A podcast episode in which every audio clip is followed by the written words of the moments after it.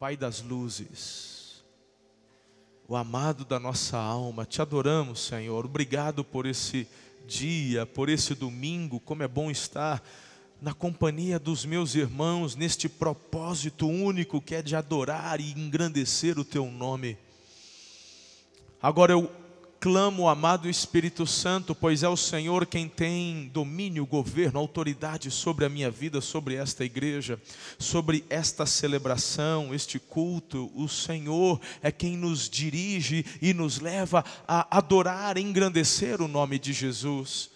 Por isso eu peço a Ti, Espírito de Deus, que venha sobre a minha vida a unção da revelação, do discernimento, porque eu quero passar para o teu povo aquilo que está no teu coração, no coração do Pai. Esconda-me atrás da cruz de Jesus, importa que Ele cresça, que eu diminua. Seja uma noite de restauração, uma noite de salvação, uma noite de alinhamento. Eu clamo a Ti, Espírito Santo, em nome de Jesus e a igreja comigo diz amém. Você pode dar mais uma linda salva de palmas a Jesus?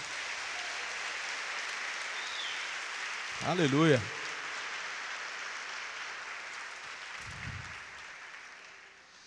O tema dessa noite: um coração duro apodrece.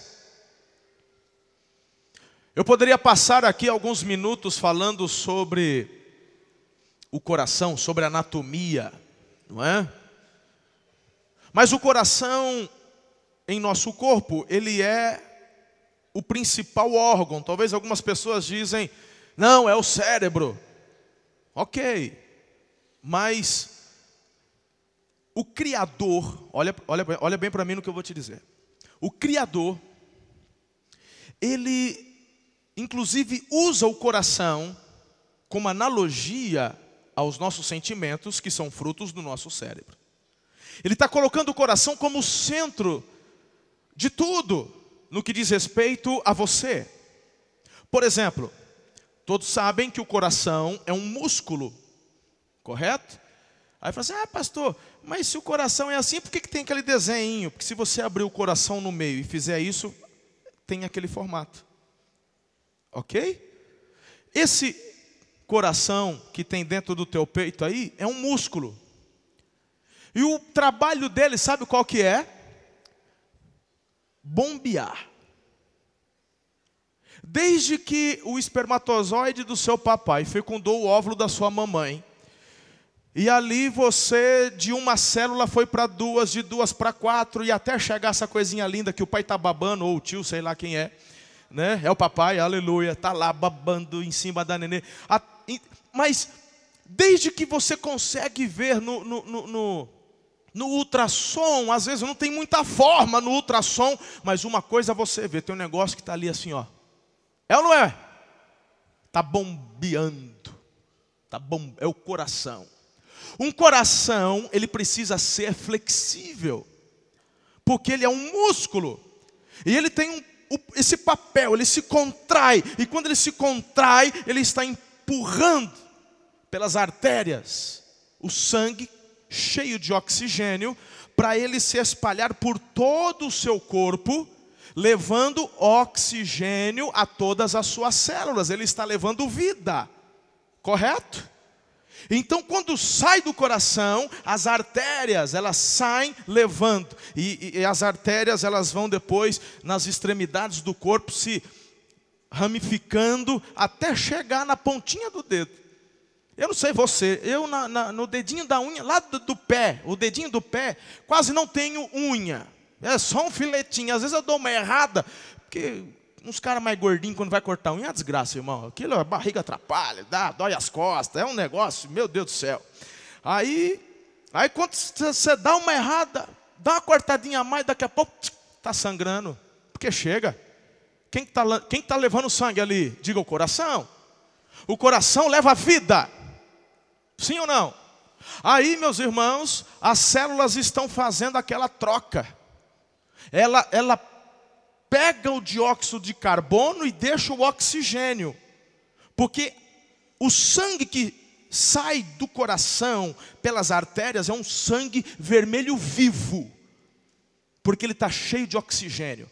Quando ele faz essa troca e pega o dióxido de carbono e começa a voltar, ele não volta pela artéria, ele começa a voltar pelas veias. E quando essa veia está retornando, ela vem agora para onde? Para onde que ela vem? Para o pulmão porque ela está cheia de dióxido de carbono. Ah, normalmente, quando você corta o dedo e sangra, você é, ali é um sangue, é um sangue escuro. É um vermelho queimado. Por quê? É o sangue da veia. Se você fizer um corte, fizer assim, pss, meu irmão corre. Cortou e fez assim, pss, corre. Você cortou uma artéria. Hã? Ah, o cara caiu, fez um cortezinho na virilha, morreu. Cortou a artéria que passa aqui, ó, bem na virilha. Você já mediu a, a, a pulsação? Aqui tem outra. Hã? Então, se está pulsando, é artéria. Aqui. Hã? Tem gente que quer se matar, corta onde? Tem uma artéria que passa aqui. É pss, pss, coração bombeia, está saindo. Cortou, vermelho escuro, são as veias. Próxima parada, diga pulmões. Porque quando as, as veias, elas levam e trazem o sangue para os pulmões, os auréolos dentro dos pulmões vão fazer a troca. Elas pegam dióxido de carbono que estão no sangue e vão colocar oxigênio. E aí o sangue fica de novo vermelhinho, bonitinho. Esse primeiro sangue que sai dos pulmões, cheio de oxigênio, vai para onde? Para o coração. O primeiro órgão que recebe o sangue mais oxigenado é o. Por quê? Porque é ele quem está trabalhando para manter todo o restante do corpo irrigado com oxigênio, ou seja, levando vida. E tem tonto que acha que foi tudo por acaso, que foi, evoluiu do Big Bang. Para você que acredita nessas porcarias. Pensa num negócio muito bem desenhado, irmão. Que natureza se ajeitou sozinho. Ah, pelo amor. Tem que ter muita fé para acreditar, meu irmão. Negócio de evolução, não dá para acreditar. Meu irmão, como é perfeito. O, o, o, o sangue mais cheio de oxigênio vermelhinho. Primeiro irriga o coração, porque é ele quem precisa ali, ó, tá trabalhando para mandar vida. Agora um coração doente, um coração enrijecido, um coração que não é flexível, meu irmão, ele apodrece. E quando um coração apodrece, todo o corpo apodrece, morre. É sobre essa analogia que eu quero conversar com vocês nessa noite. Tem gente que não entende isso. Jesus ele faz muito isso, ele pega o natural para dar exemplos do mundo espiritual. O que eu acabei de explicar, falar, pastor, eu já fico a semana inteira com aula de biologia lá na escola. Você vem, meu irmão, eu estou pegando algo normal, do natural, do que você conhece, para fazer uma aplicação no mundo espiritual. E você vai entender durante a mensagem. Você está comigo até aqui? Então leia, por favor, junto comigo, Hebreus capítulo 3, versículos 7 e 8. Está lá no multimídia, bem forte. Um, dois, três. Portanto, como diz o Espírito Santo, se ouvirdes hoje a sua voz, não endureçais os vossos corações, como na provocação no dia da tentação no deserto. Agora, João 15, 5. Leia também comigo, bem forte. João 15, 5. Vamos juntos. Eu sou a videira, vós as varas. Quem está em mim e eu nele, esse dá muito fruto, porque sem mim nada podeis fazer. Agora você vai ouvir a leitura que eu vou fazer no nosso texto base da mensagem de hoje, Jeremias 13, de 1 a 11.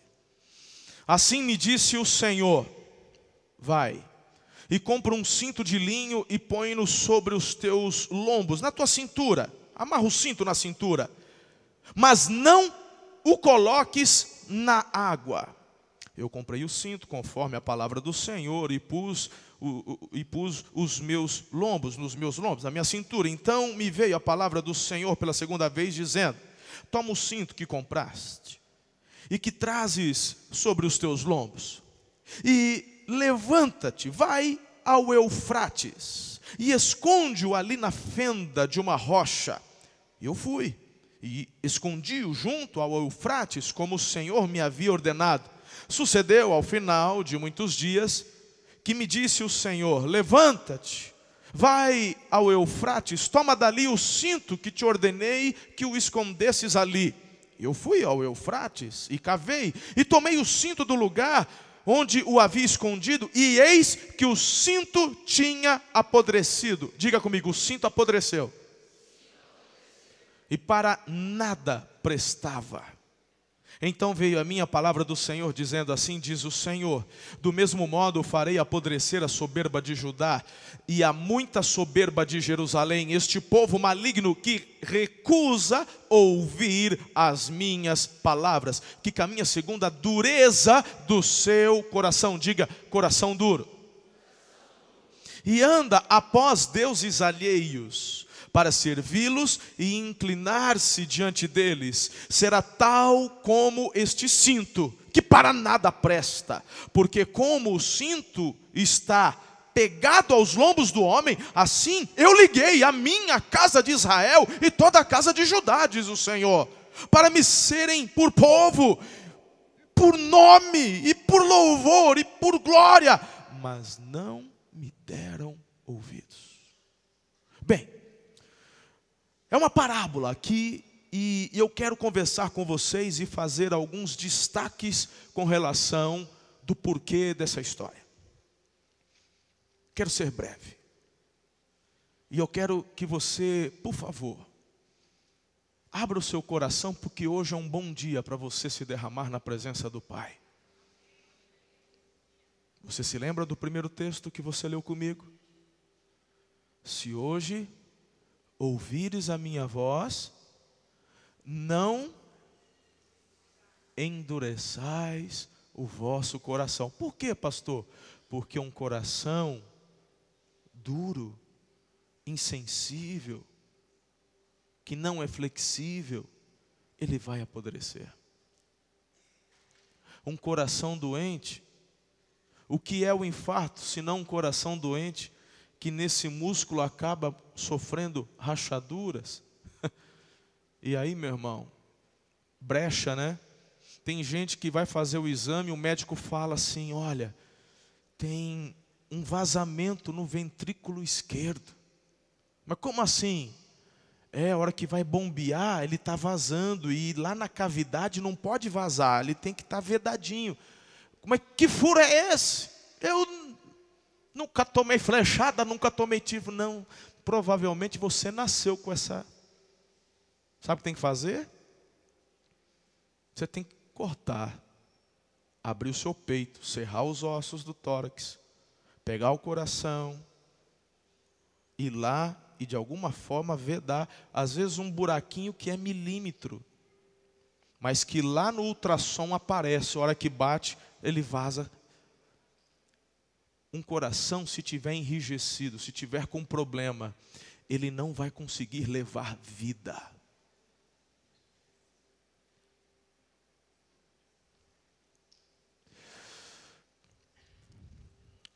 Eu quero fazer um primeiro destaque para você. Porque Deus, ele parece estranho, não parece? O profeta, vai lá, compra um cinto comprou. Amarra o cinto na cintura, amarrei. Agora tira o cinto, tirei. Agora esconde lá perto do rio Eufrates, num lugar bem úmido. Enterra ele ali, põe numa fenda perto da rocha, com bastante umidade. Mas antes ele tinha dito: não coloque na água. Não, não coloquei, está na cintura. Mas agora eu quero que você coloque num lugar úmido. Coloquei. E deixa lá, deixei. Volta, pega. Ele volta. Está podre. Pastor, não estou entendendo nada. Parece uma coisa de maluco. Não está com um cara que foi Deus que mandou o profeta fazer isso, não. Acho que o profeta comeu maionese estragada, comeu algum cogumelo errado. E ele. Não, meu irmão, foi, foi palavra de Deus. Deus, de vez em quando, manda a gente fazer uns negócios esquisitos que Ele quer ensinar a gente. Olhando para o contexto, Deus está dizendo o seguinte: que aquele povo estava corrompido por conta de uma política suja do rei Jeoaquim. Lá no versículo 13, o meu povo cometeu dois crimes. Eles me abandonaram, a mim, a fonte de água viva, e cavaram as suas próprias cisternas rachadas que não retêm água. Meu irmão, parece uma tolice tão grande. Nós temos no Senhor toda a fonte de providência. O Senhor é aquele que nos dá tudo o que precisamos. Diga amém, igreja. Mas Deus está dizendo, eles cometeram pecados horríveis. O primeiro foi que eles me abandonaram. O segundo é que eles quiseram resolver a situação do jeito deles. E quando eles acharam que estavam fazendo alguma coisa boa, na verdade, cavaram para si cisternas rotas. Eu não sei se você, mas quando eu era criança, a gente brin... é, quando a gente era criança, a gente brincava com barro, com terra, aleluia, né? Hoje, nossas crianças aí pegam o celular e brinca de plantação. que você está fazendo? Estou brincando de colheita. Aonde? Aqui. Olha, colhi milho, colhi. Vai, deixa o moleque brincar na terra. Toma, você vai um pouquinho sujar a mão. Né? Tem sabão em pó que lava hoje, fica, ó. Precisa comer um pouquinho de micróbio da terra, criar anticorpos, né? Viu? Deixa ela. É isso aí, filhão. Irmão, até eu me perdi agora. Vocês estão pensando que eu estou me perdendo quase todo o sermão? Olha que interessante o que, que Deus faz aqui. Esse povo, ah, quando eu era criança, a gente brincava de fazer, de cavar lá no jardim, e a gente vai fazer e tal, e fazia uma represinha, não fazia? Aí pegava a mangueira, ou então, dificilmente a mangueira ia, ia até onde a gente, tá, a gente pegava às vezes panela, balde, ia enchendo, era ou não era? Aí a gente ia comer, quando voltava estava seco. Quem, já, quem lembra disso, brincando? Aí, tá vendo? Aí, ó, aleluia. O Senhor está falando, é isso aqui, é coisa de criança. Porque até eu entender que tinha que colocar, pegar um saquinho, colocar por baixo da terra para não vazar. Ih, meu irmão, só foi aprender depois de velho. Até então falei, gente, para onde foi essa água? Eu sei que eu botei dois baldes d'água aqui. Cisternas rachadas. Ela suga. Deus está dizendo, é tolice, mas é exatamente o que o povo está fazendo. Abandonaram a mim, eu, que sou fonte da água viva, eu sou aquele que dou água toda hora, você não vai passar esse. Vocês viraram as costas para mim para dar ouvidos a enganações e começaram a querer dar seu jeitinho, mas são cisternas que não retêm água. Segundo lugar, Estamos fazendo uma leitura aqui do porquê dessa parábola da cinta amarrada à cintura. Segundo lugar, vamos ver a recomendação, ou a primeira recomendação que o profeta Jeremias recebe. Olha o versículo 1. Assim me disse o Senhor: vai comprar um cinto. Vai comprar um cinto. Amarre esse cinto na cintura. Queridos, eu quero que você entenda. Mesmo que essa ordem possa parecer um pouco estranha, havia uma única recomendação de Deus para o profeta Jeremias. Quem prestou atenção no texto? A recomendação é que aquele cinto não poderia, não podia pegar água, tinha que estar amarrado à cintura. É uma analogia que Deus estava fazendo. Apesar de Deus ser a fonte da água viva, mas nesse caso, nesse caso, Deus estava falando e na analogia de Deus, a água aqui que o cinto não poderia encostar era algo que iria estragar. Então precisava estar ligado à cintura. Você está comigo até aqui? Outra coisa importante: esse cinto jamais poderia sair do profeta. Você é uma pessoa inteligente e já entendeu a comparação do que Deus está dizendo. O que Deus está dizendo é o seguinte: Jeremias, você vai me representar. Você sou eu. E esse cinto que você comprou é o povo. O povo de Israel. Beleza, Jeremias? Sim, estou entendendo. Então, o que Deus está dizendo? Que o povo deveria estar ligado, atrelado ao Senhor e jamais se afastar do Senhor. Estamos juntos até aqui? Vem a terceira, o terceiro evento. E o terceiro evento foi que o cinto saiu do seu lugar. Deus havia dito, não, mas saiu. Versículo 4. Pega o cinto, esconde lá na fenda. O cinto saiu do lugar.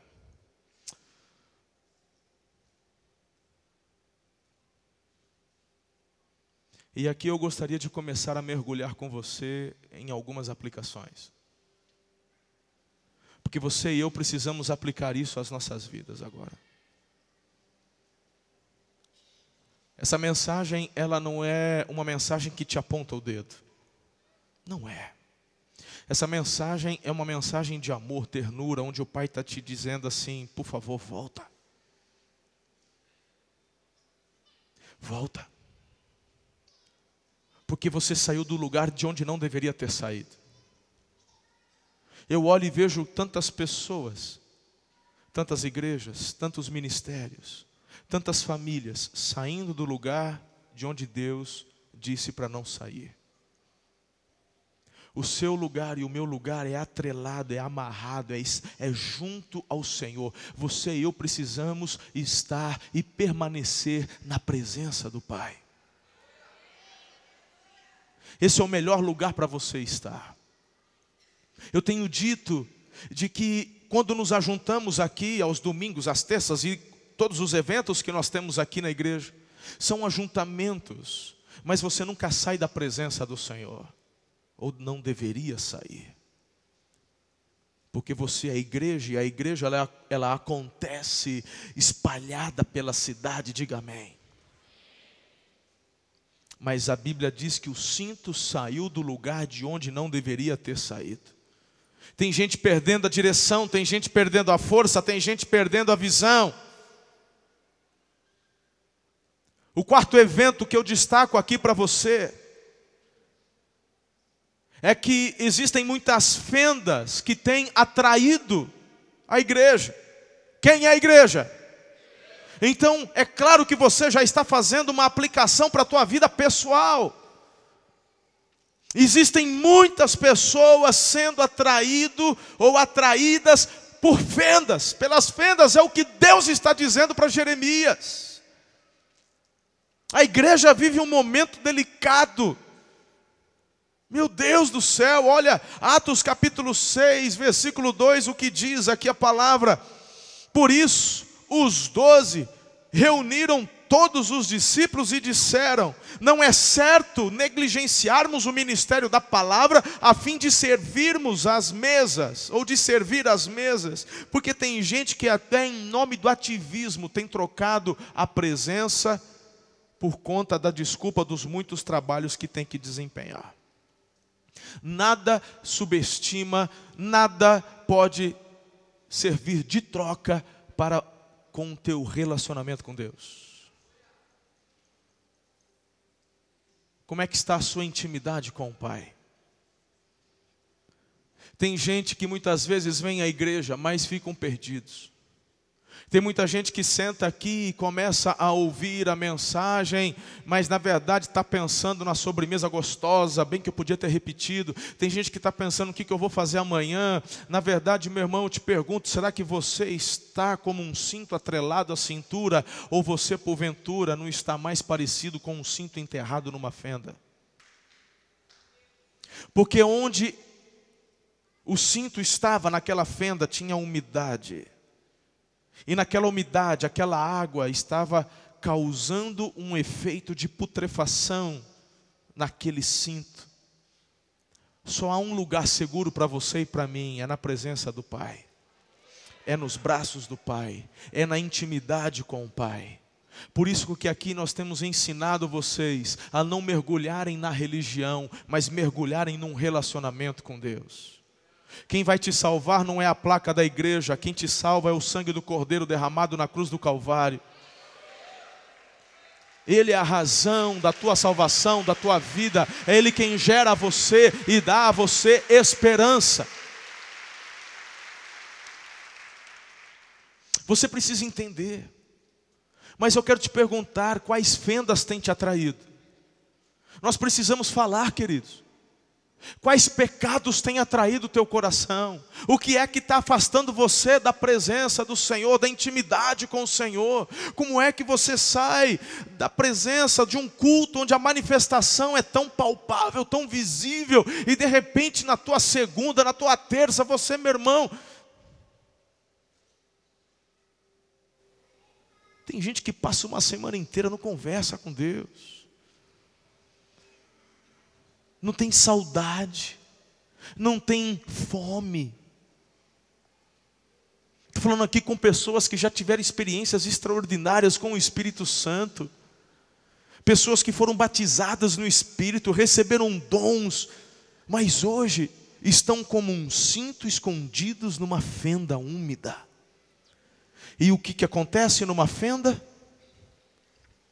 O coração vai endurecendo, apodrecendo, ele perde a sua flexibilidade.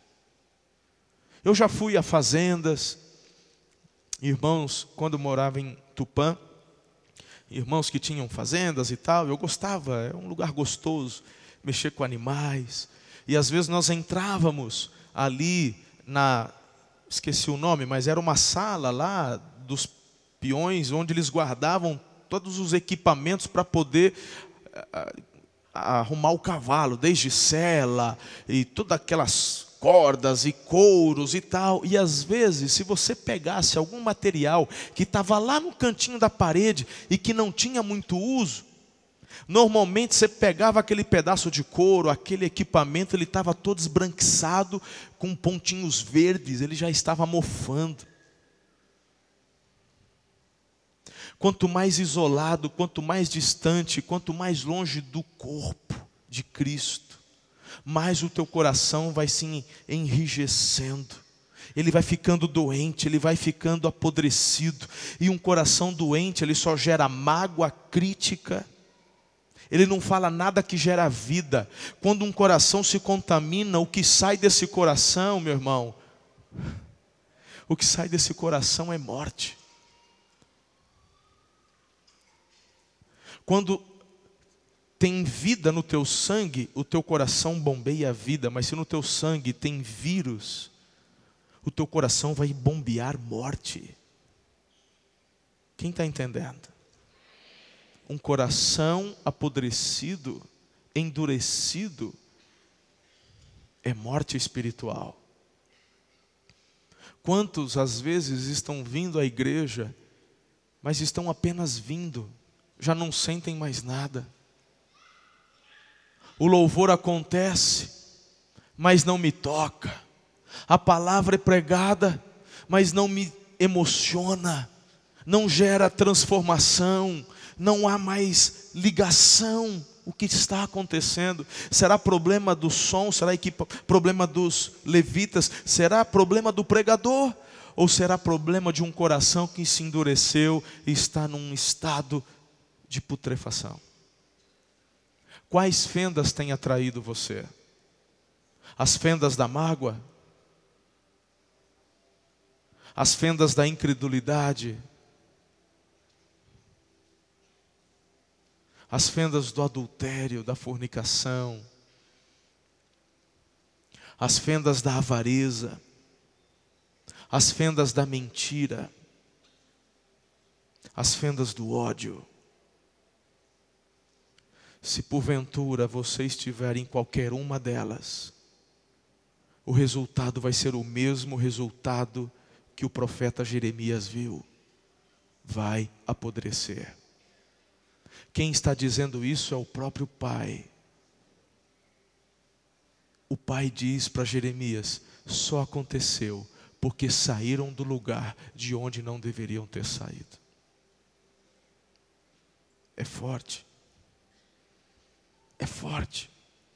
Nosso, o nosso maior desafio é não deixar que o nosso cinto apodreça.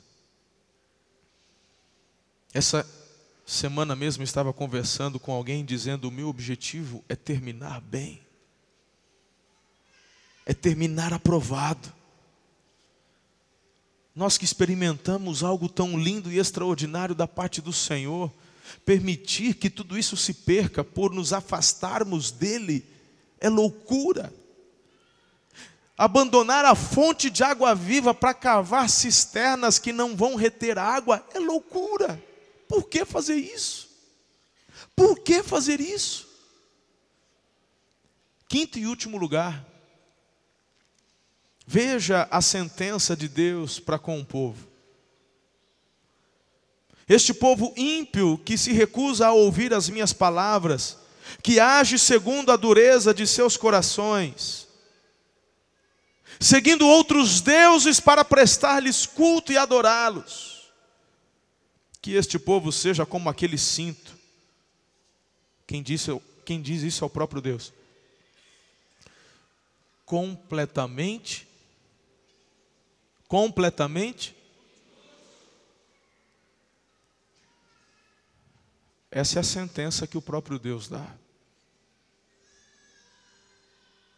É, é, é algo assim assustador. Porque eu tenho certeza que não é o que você deseja para você. Não é o que eu desejo para mim. Mas essa luta eu preciso travar todos os dias e você também. Um coração endurecido, ele vai apodrecer. Mas eu tenho boas notícias para vocês. No versículo 11, diz assim: Assim como um cinto se apega à cintura de um homem, da mesma forma fiz com que toda a comunidade de Israel, toda a comunidade de Judá se apegasse a mim, para que fosse o meu povo, para o meu renome, louvor, glória e honra. Mas eles não me ouviram, declara o Senhor mas eu quero te dar uma palavra, uma palavra que Deus disse para Ezequiel no capítulo 36, versículo 26. Preste muita atenção nesse texto. Darei a vocês um coração novo, e porei um espírito novo em vocês. Tirarei de vocês o coração de pedra, e em troca darei um coração de carne. É isso que Ele quer fazer hoje. Em nome de Jesus, hoje é dia de um transplante cardíaco espiritual. E o papai está te chamando hoje para dizer o seguinte: não vale a pena você ficar longe de mim, porque deixa eu te falar, Deus sem você, Ele continua sendo Deus, Ele não tem problema, Ele não tem necessidade, Ele não tem dor, Ele não tem. Meu irmão, Deus continua sendo Deus. Agora eu, sem Deus, eu estou na eu estou na fenda. E se eu estou na fenda, é questão de tempo para eu apodrecer. Não troque a fonte da água viva pelas fendas. Abandone as fendas do pecado, vale a pena. Quebrante o seu coração, em nome de Jesus. Essa mensagem não é uma mensagem de acusação, é uma mensagem de amor, dizendo: o Pai está aqui para te dar um coração novo, um coração quebrantado. O nosso coração humano, ele é tão ruim, tão pecaminoso, mas Ele é aquele que nos pega, nos limpa, nos transforma e Ele nos dá esperança. Ele quer fazer isso hoje contigo.